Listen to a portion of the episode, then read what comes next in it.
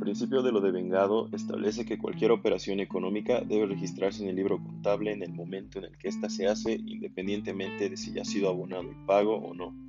Esto se hace con el fin de hacer el libro contable lo más preciso posible de cara al final de la gestión. Para dar un ejemplo, yo puedo decir que si yo tengo una concesionaria de autos y vendo uno en el mes de septiembre del 2020, pero acuerdo con el comprador que éste empiece a pagarlo seis meses después, es decir, en marzo del 2021,